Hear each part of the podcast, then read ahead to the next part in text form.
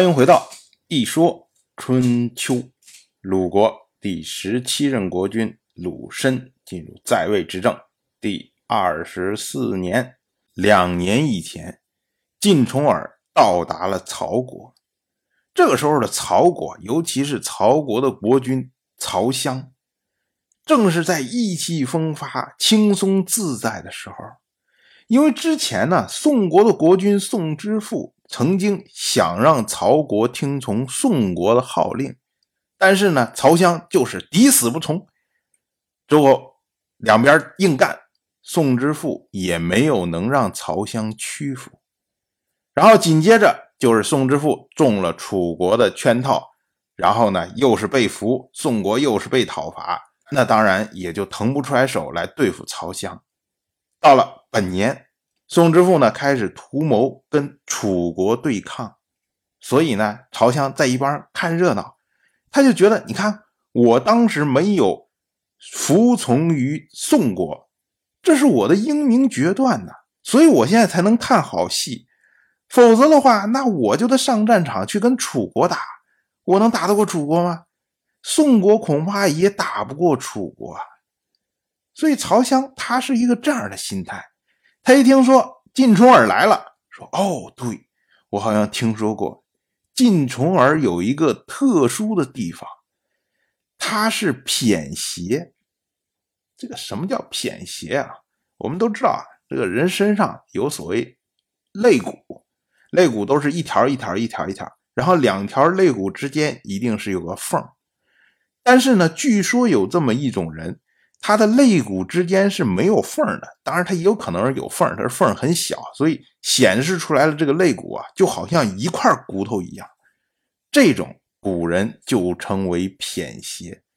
据说呢，重耳他的肋骨就是这种偏斜的这种样式。所以呢，曹襄就觉得这个好像没见过，我再看一看。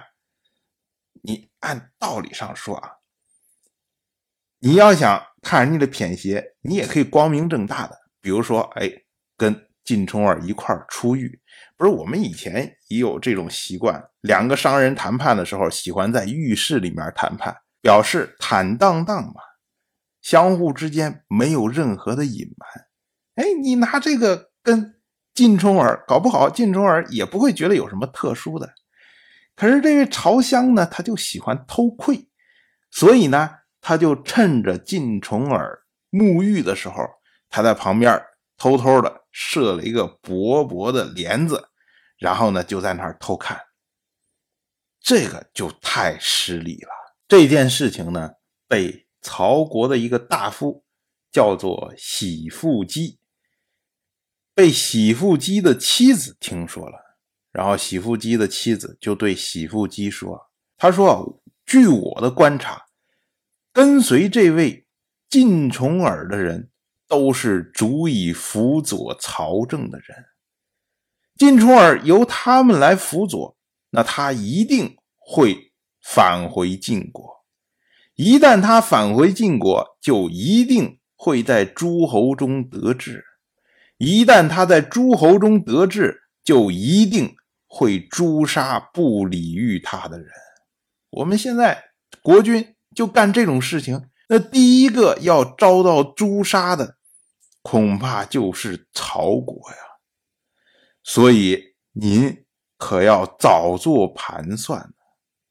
这喜夫姬一想，说有道理啊，这个事情。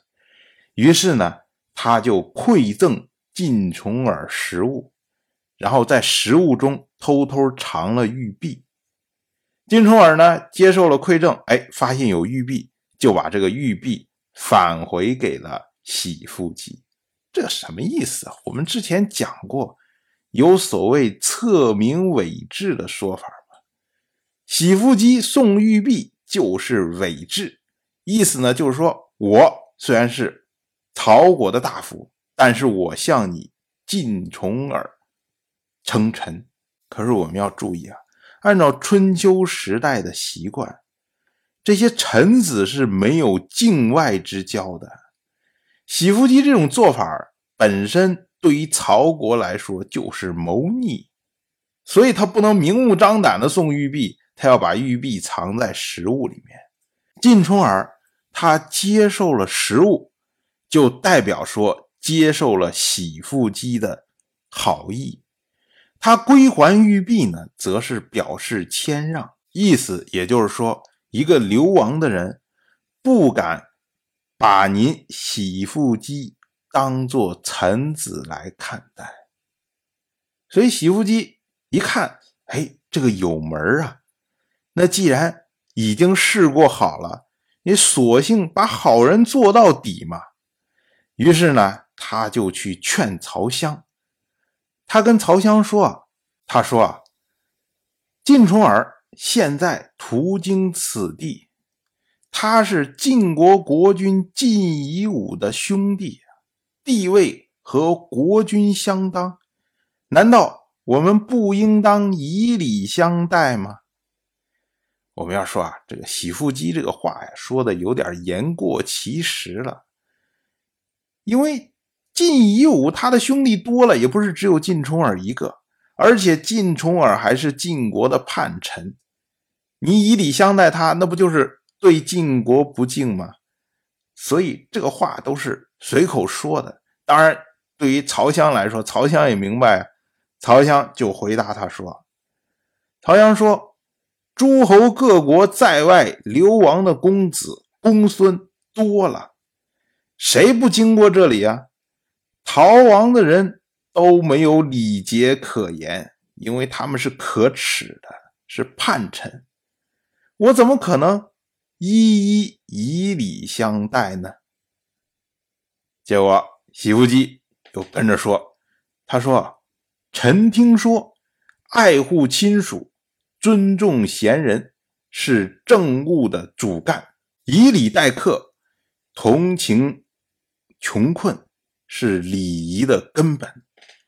用礼来治理政务，这是国家的常道。失去了常道，那么国就不能自立。这是国君应该了解的道理。我们的祖先姬振，他是西周一任天王姬发的兄弟；晋国的祖先姬瑜，他是姬发的儿子。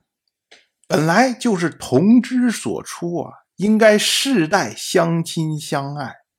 可是如今国君您丢弃了这一传统，这是不爱亲属。晋重耳十七岁流亡国外，追随他的人都具有倾相之才，所以可以称得上是贤人呐。可是国君您轻视他，这是不尊重贤人。金重耳出逃流亡，不可以说不值得怜悯，即使呢将他当做宾客。也不可以不以礼相待。如今呢，您两者都不做，这就是不以礼待客，不怜悯穷困。玉帛酒食这些东西，就如同粪土一样，爱惜粪土而毁弃立国的常道，这恐怕是不可以的吧？所以呢，希望国君您。能再考虑一下。结果曹翔一听，这都是哪儿跟哪儿啊？说的好像挺有道理，跟晋重耳有什么关系啊？他就是晋国的一个叛臣而已。所以呢，曹襄不听从喜父姬的劝告。当然，我就这么一说，您就那么一听。感谢您的耐心陪伴。如果您对《一说春秋》这个节目感兴趣的话，请在微信中搜索公众号“一说春秋”，关注我。您不仅能得到《一说春秋》文字版的推送，还可以直接和我互动交流。